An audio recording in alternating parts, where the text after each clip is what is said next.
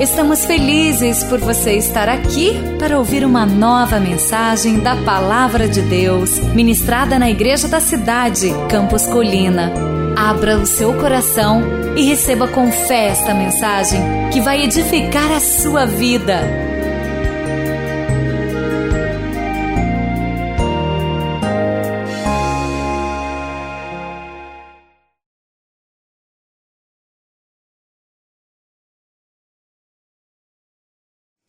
Evangelho de Jesus, segundo Lucas, capítulo 1, verso 26. O nascimento de Jesus é predito. No sexto mês, Deus enviou o anjo Gabriel a Nazaré, cidade da Galileia, a uma virgem prometida em casamento a certo homem chamado José, que era descendente de Davi. O nome da virgem era Maria. O anjo aproximou-se dela e disse: Alegre-se, graciada, o Senhor está com você. Maria Maria ficou perturbada com essas palavras, pensando no que poderia significar esta saudação. O anjo então disse: Não tenha medo, Maria, você foi agraciada por Deus. Você ficará grávida e dará luz a um filho e lhe colocará o nome de Jesus. Ele será grande, será chamado Filho do Altíssimo. O Senhor Deus dará o trono do seu pai Davi e ele reinará para sempre sobre o povo de Jacó.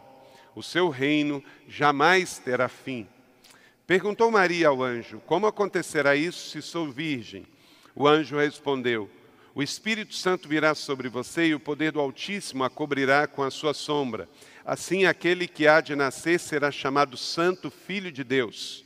Também Isabel, sua parenta, terá um filho na sua velhice. Aquele que diziam que é estéreo já está no sexto mês de gestação. Leia comigo o verso de número 37.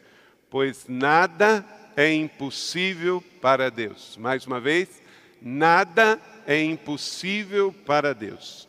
Respondeu Maria: Sou serva do Senhor, que aconteça comigo conforme a tua palavra. Então o anjo a deixou. Que o Senhor aplique essa palavra no meu e no seu coração. Amém?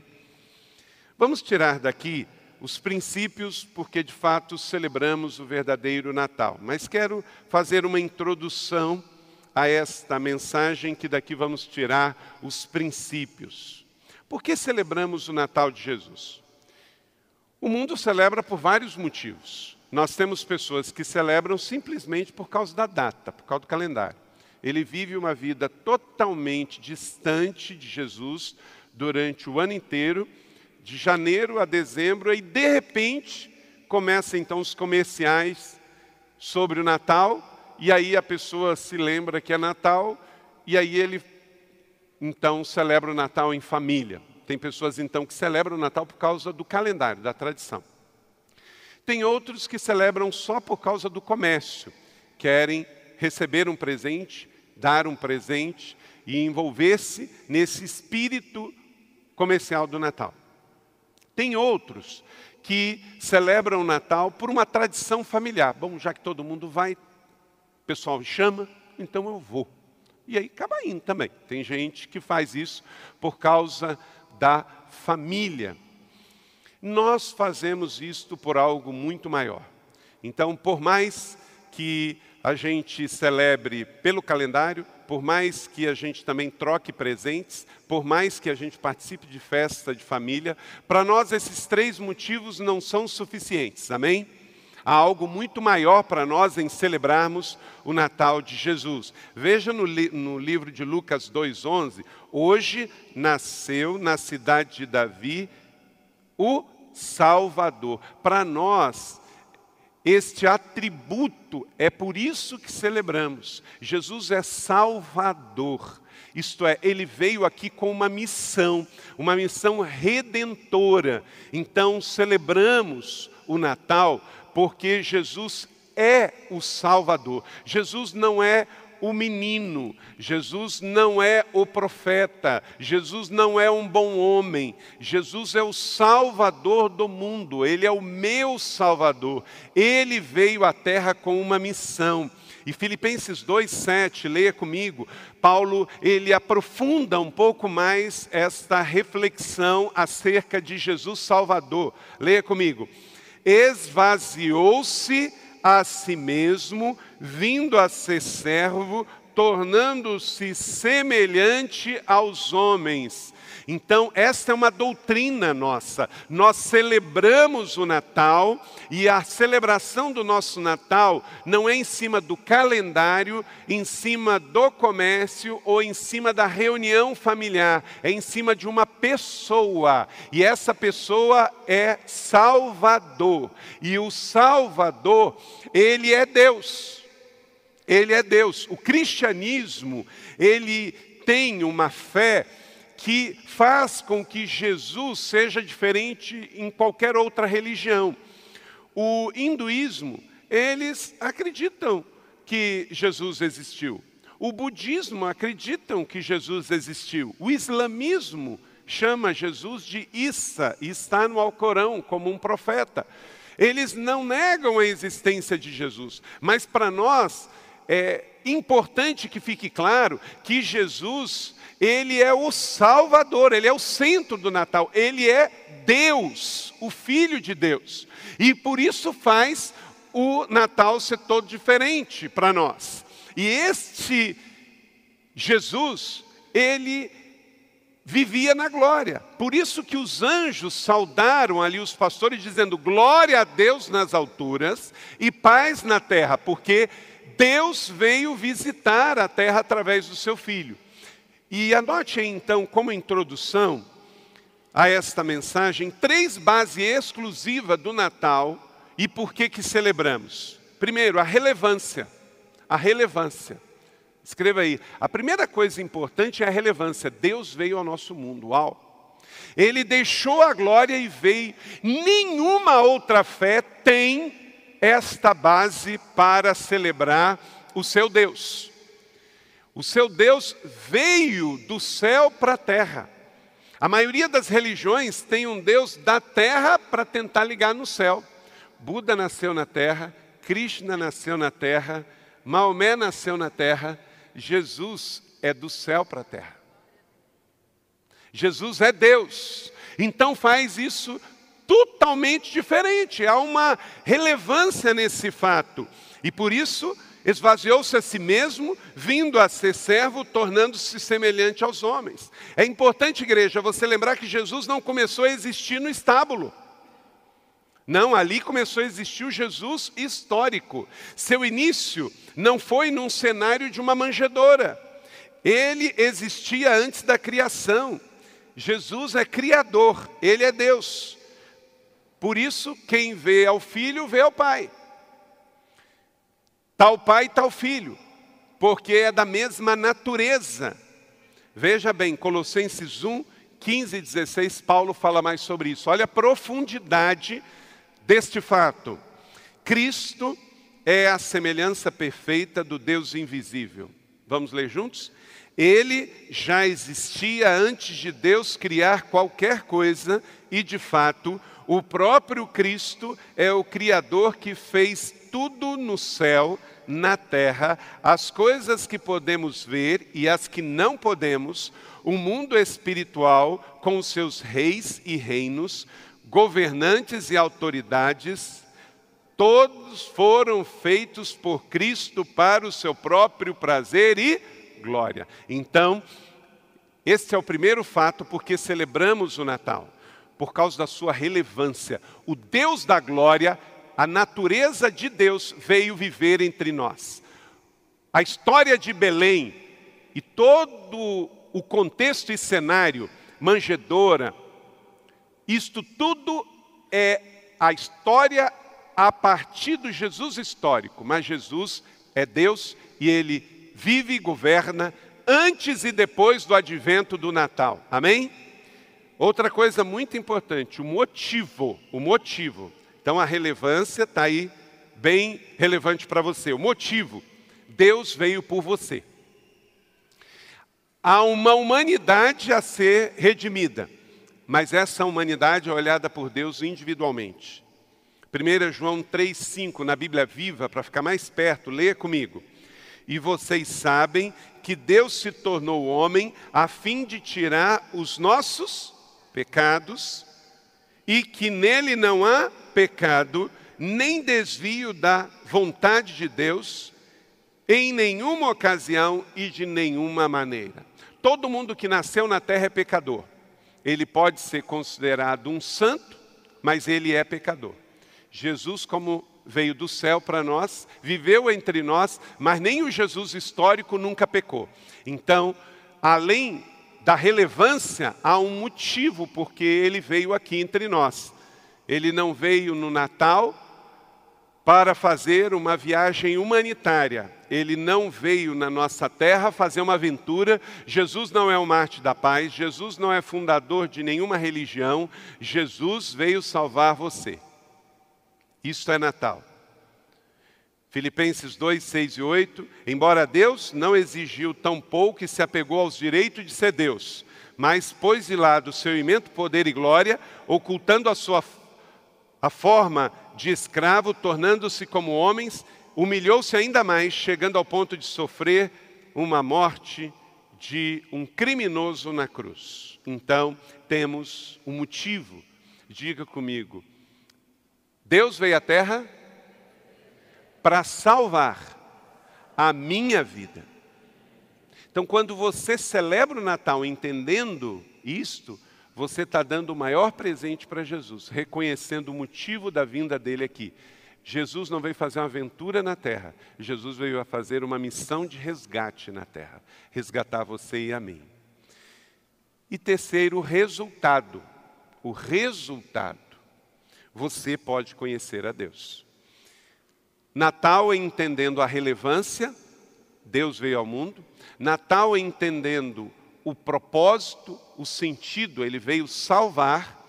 E o resultado dessa vinda, eu e você podemos conhecer a Deus. Se Jesus não viesse ao nosso mundo, nosso conhecimento sobre Deus seria um conhecimento teórico, mas Jesus veio trazer um conhecimento relacional.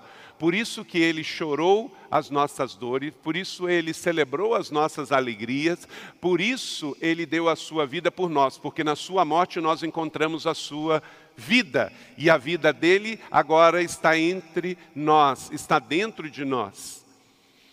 O fato de celebrarmos o Natal é entender que agora temos um relacionamento pessoal com Jesus. Leia comigo Romanos 5, 10 e 11, todos juntos. Éramos inimigos de Deus, mas Ele nos fez seus. Por, vamos lá? Pode ler.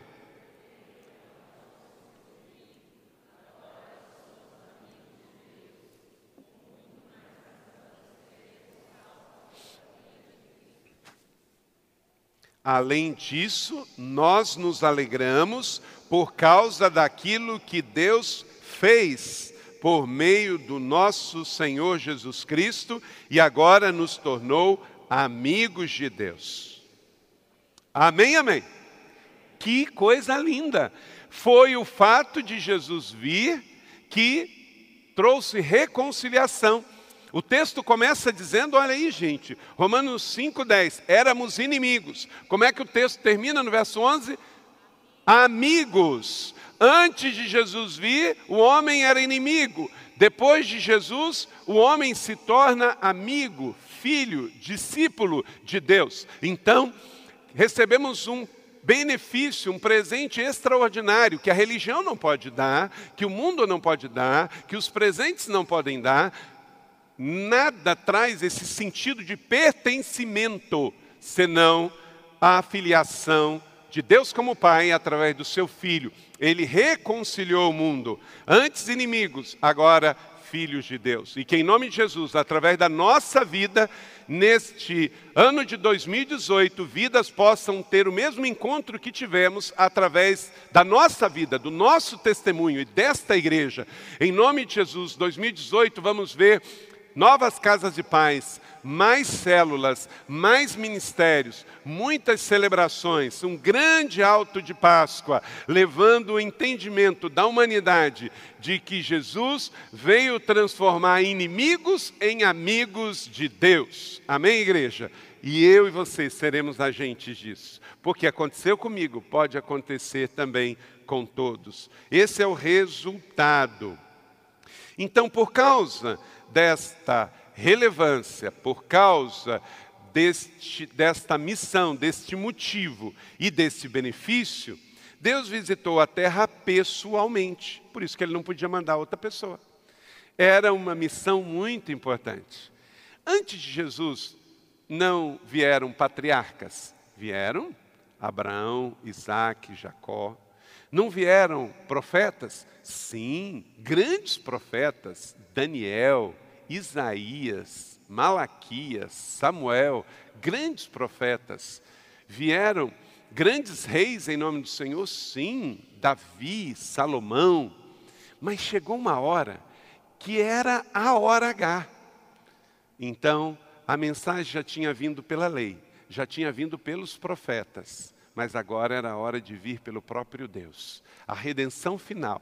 Aí Deus manda o melhor, Ele manda o seu filho, Ele manda Jesus. Ele visitou a terra pessoalmente. Ele veio como ser humano, dividiu a história em A, C e DC e é o maior evento, mais significativo evento da história. Esta é a boa notícia, a boa razão pela qual ele veio salvar o mundo. Alegre-se então para sempre porque o que foi profetizado se concretizou. Isaías 9,6: E o menino nos nasceu, um filho sim nos deu, o governo está sobre os seus ombros e ele será chamado, vamos ler? Maravilhoso conselheiro, Deus poderoso, Pai eterno e o príncipe da paz. E nesta manhã, véspera de Natal, estamos aqui para declarar que cremos nisso, que reafirmamos esta profecia e vamos continuar vivendo esta realidade. Ele veio fruto de uma promessa 600 anos antes do seu cumprimento. Quando Isaías escreveu esta revelação, era o ano 560 antes de Cristo. E ele, de forma como foi descrita, veio lá em Belém. E quando ele veio, ele veio para viver entre impuros. Nasceu numa vila, pequena Belém foi viver em outra vila, pequena Nazaré. Depois foi viver o ministério na pequena Galileia, sempre entre os pequenos. Tanto é que em João 1,46, quando perguntou Natanael sobre o convite para ser parte do discipulado, Nazaré, pode vir alguma coisa boa de lá? Disse Filipe: venha e veja. Esse é o convite do Evangelho, gente. Você convida uma pessoa para Jesus e ele disse, mas será?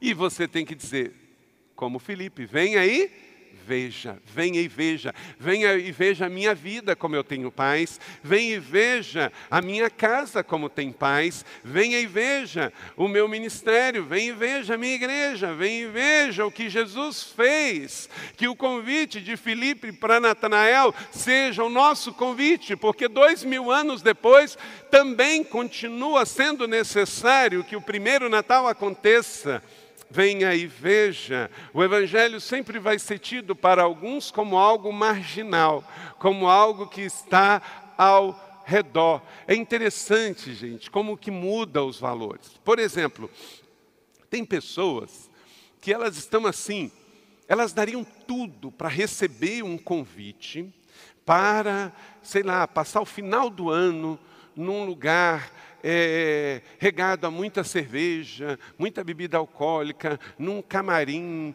num camarote é, bem famoso, e ela daria tudo para isso. Tem gente que paga milhões para estar tá perto de pessoas famosas, para tirar uma foto, para fazer um selfie, não é?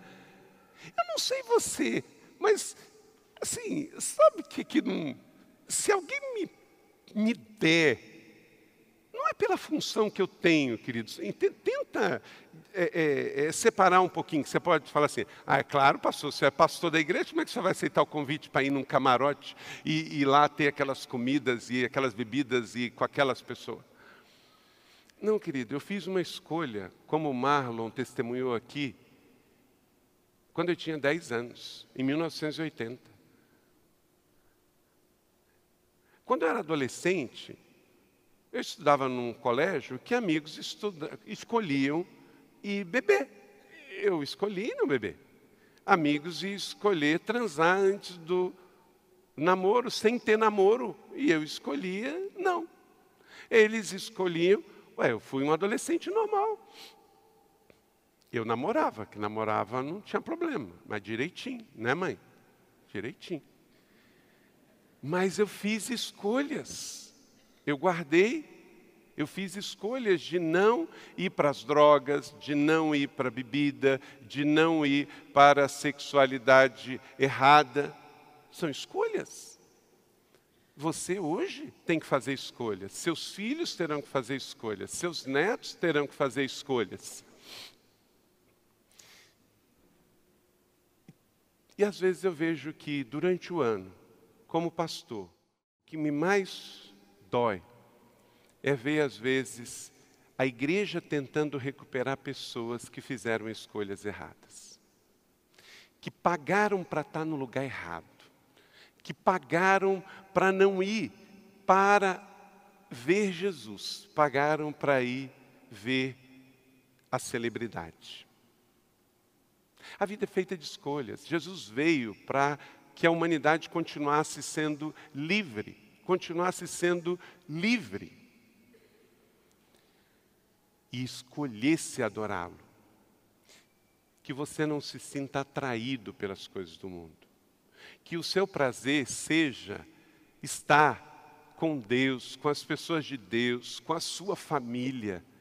E não dar tudo para ir contra ao que Jesus veio fazer no Natal, porque o Natal é um advento, é um fato, mas a mensagem, a implicação dele, o estilo dele, deve levar a reflexo durante toda a nossa vida. O que celebramos aqui hoje, se for de consciência, de mente, de coração, vai, vai me proteger na universidade, vai me proteger nos negócios, vai me proteger na vida em sociedade. Quando eu vejo, às vezes, pessoas, a Leila tem um dom de é, é, receber as pessoas e dar um aconselhamento pastoral pela sua vocação de cuidar das pessoas, e às vezes ela me conta alguns casos para orar, nem todos, mas a gente fica triste. Não com o fato, porque somos igreja, temos que ajudar, ela como pastora e como psicóloga, ela faz isso por vocação, mas não é isso. É o fato de, poxa, podia ter sido diferente. Ele, como homem, podia ter feito uma escolha diferente, ela podia ter feito uma escolha diferente, que em 2018 você escolha ser natal, escolha ser vida, não escolha ficar doente, não escolha envenenar o seu coração, não escolha tomar veneno. Isso implica em você lembrar da mensagem do primeiro Natal no próximo ano inteiro. Por quê? Porque Deus veio ao mundo isso é a relevância do Natal. Por quê? Porque ele veio ao mundo com uma missão, ele veio por você. E por quê? Porque temos agora uma resposta de amor. Ele veio pessoalmente por você. Anote aí alguns princípios do texto que lemos, então, para que a celebração do Natal de hoje faça sentido na sua vida em todo este final de ano e novo ano. Primeiro, confie que Deus está perto de você. Querido, você não está sozinho nesse mundo. É Natal, Deus conosco. Lemos, verso 8, 28, a mensagem que o anjo trouxe. Leia comigo, uma mensagem do anjo a Maria e que é do Espírito Santo para nós hoje. O anjo aproximou-se dela e disse: Alegre-se, agraciada, o Senhor está com você. Bota a mão no seu coração. Obrigado, Jesus, porque é Natal e porque o Senhor está comigo. Ele está com você. Não se desespere, não deixe levar pelo medo, não fique apavorado, não fique ansioso. Descanse. Confie que Deus está perto de você. Ele não vive longe lá no céu, como a antiga canção fala, ele decidiu vir à terra. Isso que faz do Natal tão relevante. Ele não vive longe lá no céu. Ele poderia, ele é Deus. Ó, eu vou ficar aqui em cima e vou deixar vocês embaixo e vocês têm que confiar em mim. Não. Ele decidiu tabernacular conosco, armar sua tenda sobre nós. você está debaixo da proteção de Jesus. Ele está sob a sua cabeça, ele está dentro do seu coração. Então não tenha medo, não tenha medo das crises, não tenha medo dos problemas sociais, dos problemas financeiros. Confie que Papai do céu enviou Jesus para você. Ele vai cuidar da sua vida, ele vai cuidar da sua família, ele vai cuidar dos seus negócios. Tão somente confie, trabalhe, dependa dele. Ore como se tudo dependesse de Deus e trabalhe como se tudo dependesse de você. E se mantenha longe das coisas tóxicas deste mundo. Se mantenha longe das trevas e no final vai terminar tudo bem. Dois, descanse, que Deus vai levar seus medos embora. Descanse. Verso 30, mas o anjo disse: Não tenha medo, Maria, você foi agraciada Querido, eu e você fomos agraciados, escolhidos nele antes da fundação do mundo. Às vezes eu vejo documentários sobre a Índia, sobre aquele Sudeste Asiático, com 33 milhões de deuses, onde até rato é Deus. E a gente vê aquelas pessoas sinceras, mas já na sua fisionomia, oprimidas, órfãos, não tem esta convicção de que Deus é presente. Estava lendo esses dias sobre os povos maias. Você sabe que eles simplesmente eles desapareceram e desapareceram antes da chegada dos, ah, dos europeus, né, dos espanhóis. E o que, que aconteceu? Tem muitas teses, muitas teorias, não sabemos. Mas eles eram um povo extremamente, extremamente místicos e eles tinham muito medo do castigo dos deuses. Os maias, os astecas, os incas, e por isso eles construíram aquelas pirâmides, e por isso eles sacrificavam seres humanos porque eles tinham medo da ira dos deuses. Então, para agradar os deuses, eles ofereciam sacrifício humano para ter uma colheita melhor no ano seguinte. Mas já imaginou você viver debaixo de um jugo assim? Então, nós temos que tirar a vida de criança, sacrificar, porque existe um Deus irado. O Deus de Israel, o Deus da Bíblia, não é um Deus irado é um Deus amor que enviou o seu único filho ao mundo. A sua mensagem de redenção é um menino numa manjedoura, é um bebê num lugar tão frágil, para dizer que o frágil derrotou o poderoso. O pequeno bebê venceu o medo. Esse é o nosso Deus. Então descanse, descanse. Mais uma vez, bota a mão no seu coração. Feche os seus olhos. Dá uma respirada assim, boa para. Inspira. Agora solta, expira. Senhor Jesus, como esse descanso que a gente traz ao corpo, ao inspirar e ao expirar, traga um sinal de que o Senhor vai cuidar de cada um de nós.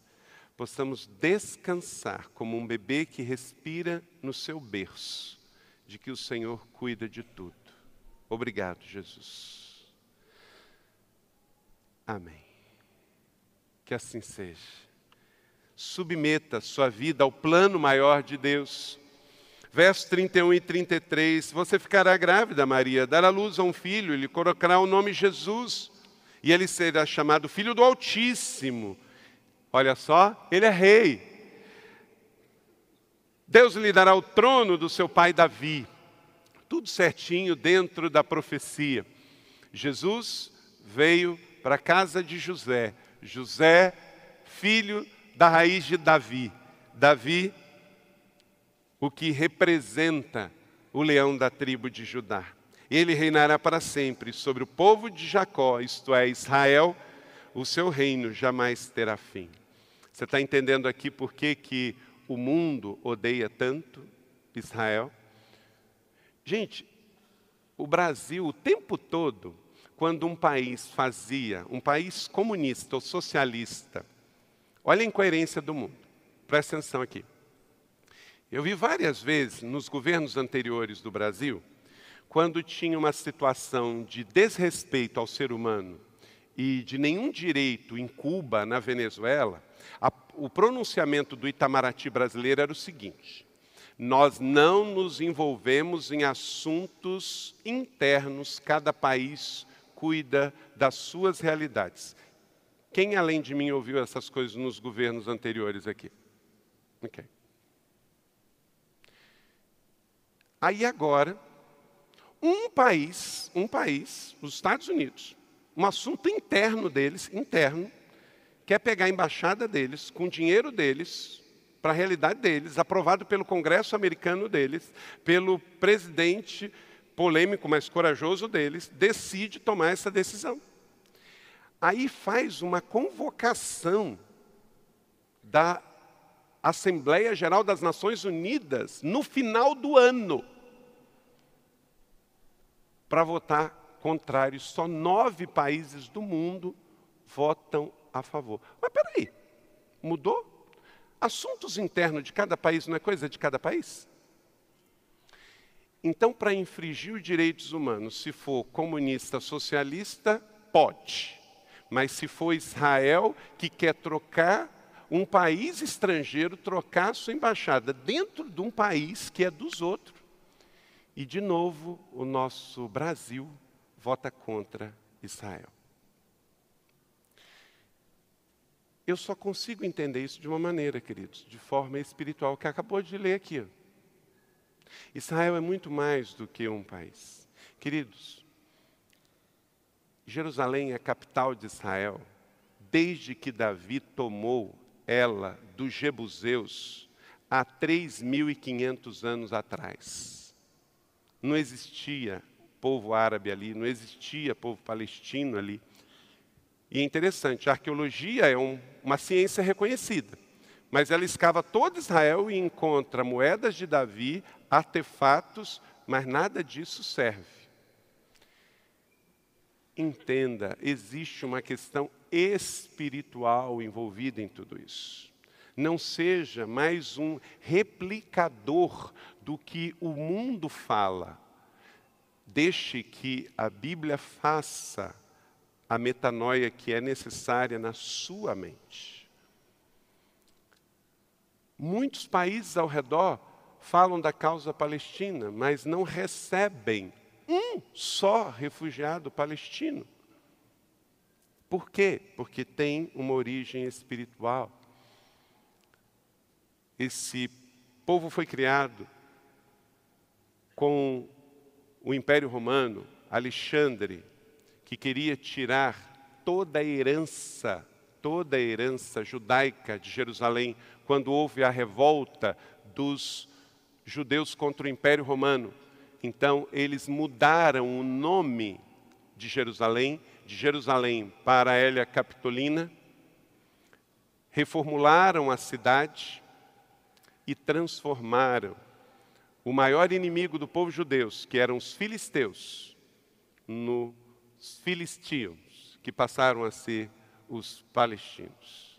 Tudo se discerne espiritualmente. Se a gente não tem opinião formada, não devemos falar do que não sabemos, devemos orar. Então, sobre o que você sabe, você fala, e sobre o que você não sabe, você fala igual Maria: guardo todas as coisas no meu coração e oro. Mas não se pegue lutando contra Deus, não se pegue lutando contra os planos de Deus, porque Ele é Rei, está escrito, e mais uma vez eu gostaria que você lesse comigo a parte final do verso 33. O Senhor Deus lhe dará o trono do seu pai, Davi. Quem é Davi? Rei de Israel, conquistador da cidade de Jebus, que virou Jerusalém e ele reinará para sempre sobre o povo de Palestino ou judeu? Judeu. E o seu reino não terá fim. Por quê? Termina o reino temporal de Israel, mas a igreja é o continuar disso, porque a igreja é o novo Israel, é Basileia, é o reino de Deus, é esse reino que não terá fim. A igreja é o continuar da missão de Jesus ao mundo. Quarto, creia no sobrenatural de Deus, que nesse Natal você creia no sobrenatural de Deus. Verso 34 a 37, perguntou Maria ao Senhor: Como acontecerá isso se sou virgem? O anjo respondeu: O Espírito Santo virá sobre você, aleluia, e o poder do Altíssimo a cobrirá a sua sombra. Assim aquele que há de nascer será chamado o quê? Santo Filho de Deus. Jesus não é o Marte da paz, Jesus não é um bom homem, um profeta, ele é Deus, é o Filho de Deus, é a terceira pessoa. Junto com o Espírito Santo e o próprio Deus, a trindade absoluta de Deus. Então, neste Natal, você crê num Cristo que é sobrenatural. Ele entra na história, ele muda a realidade. Então, se você tem uma causa impossível, coloque a Ele, porque o impossível para os homens é possível para o Senhor. Não pare de orar, não pare de crer. Quinto, obedeça antes mesmo de entender. O mundo aí fora é primeiro entender para depois obedecer. Não, nós somos o povo da fé, funciona diferente. Versos 38 e 42, respondeu Maria, sou serva do Senhor, que aconteça comigo conforme a tua palavra. Aí o anjo a deixou que tenhamos a fé de Maria em nome de Jesus, amém? Uma fé que crê no impossível, que deixa Deus agir. Muitas vezes nós atrapalhamos Deus, nós queremos explicação sobre tudo, nós queremos que primeiro Deus justifique algumas coisas para nós, para depois a gente liberar o nosso coração para Ele. Parece que Deus tem que nos convencer de algumas coisas. Não é assim. Nós cumprimos dizendo: obedeça. Diga, dê uma ordem de comando para a sua mente, o seu coração, obedeça a palavra do Senhor, obedeça ao Senhor, seja disponível para Ele. Maria reconhece Jesus como Senhor e Salvador. Veja versos 46 a 48. Então Maria diz, e aí ela fala do seu cântico maravilhoso. A minha alma engrandece ao Senhor, e o meu espírito se alegra em meu Deus, o meu Salvador. Queridos, a religião bizantina e depois romana, por um decreto papal, declarou Maria intercessora e salvadora. Isto não é verdade. Para nós, somos cristãos e somos o povo do livro. E no livro, ela, no seu cântico, ela diz que ela tem um salvador. Está escrito aqui. As palavras de Maria, e essa mulher é extraordinária, ela foi instrumento para cumprir o propósito de Deus no mundo. Eu quero ter a fé de Maria, a fé de Davi, a fé de José, a fé de Maria. Ela não fez confusão nenhuma. Ainda uma adolescente, ao receber a notícia no primeiro Natal, ela compõe um cântico, dizendo: A minha alma se alegra em Deus e em meu Salvador. Olha que coisa extraordinária. Pois atentou para a humildade da sua serva. Adolescente, cheia do Espírito Santo e muito lúcida, obediente, humilde, discípula, reconhecendo Deus como Pai e Jesus como seu Salvador. E Ele de fato é. Seja bem-vindo entre nós. De agora em diante, todas as nações me chamarão bem-aventurada. Por quê? Porque ela foi instrumento para concepção do Cristo divino, humano entre nós, o Jesus histórico. Aleluia, isso aconteceu. E por isso, dois mil anos depois, aqui estamos reunidos para celebrar o Natal e não temos como deixar a figura de Maria, a figura de José e daquela família linda que nos inspira e é modelo para nós de obediência pela fé. Então, que você também não espere ver para obedecer, mas tenha a fé de Maria para receber, crer e depois ver. Amém? Que este Natal você possa mergulhar numa vida de fé, de milagres e acreditar que o maior e primeiro milagre é Jesus ao nosso mundo como nosso Salvador e Senhor. Primeira, segunda Crônicas 20 e 20 diz: Tenham fé no Senhor e vocês serão sustentados. Tenham fé nos profetas do Senhor e vocês terão vitória. A gente tem sempre que dar um segundo passo. Quando eu creio na Bíblia, quando eu creio em Deus, eu sou sustentado na fé. Quando eu creio nas palavras liberadas pelos profetas do Senhor, que traz dicas, orientações, princípios e empoderamento, eu prospero.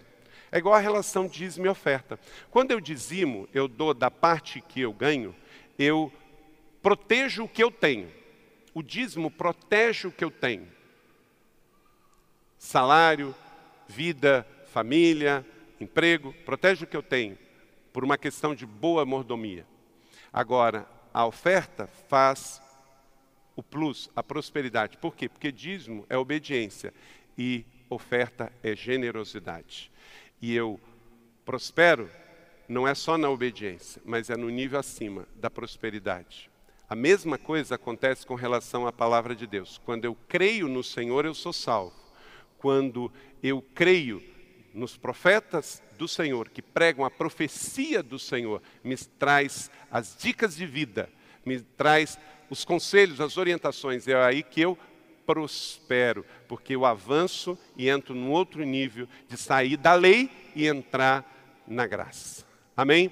Você recebe essa palavra da fé?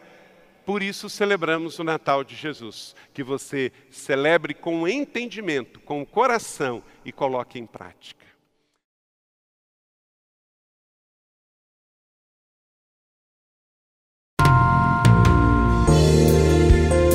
Você acabou de ouvir uma mensagem bíblica da Igreja da Cidade em São José dos Campos. Se esta mensagem abençoou sua vida, compartilhe com seus amigos em suas redes sociais. Obrigada e que Deus te abençoe.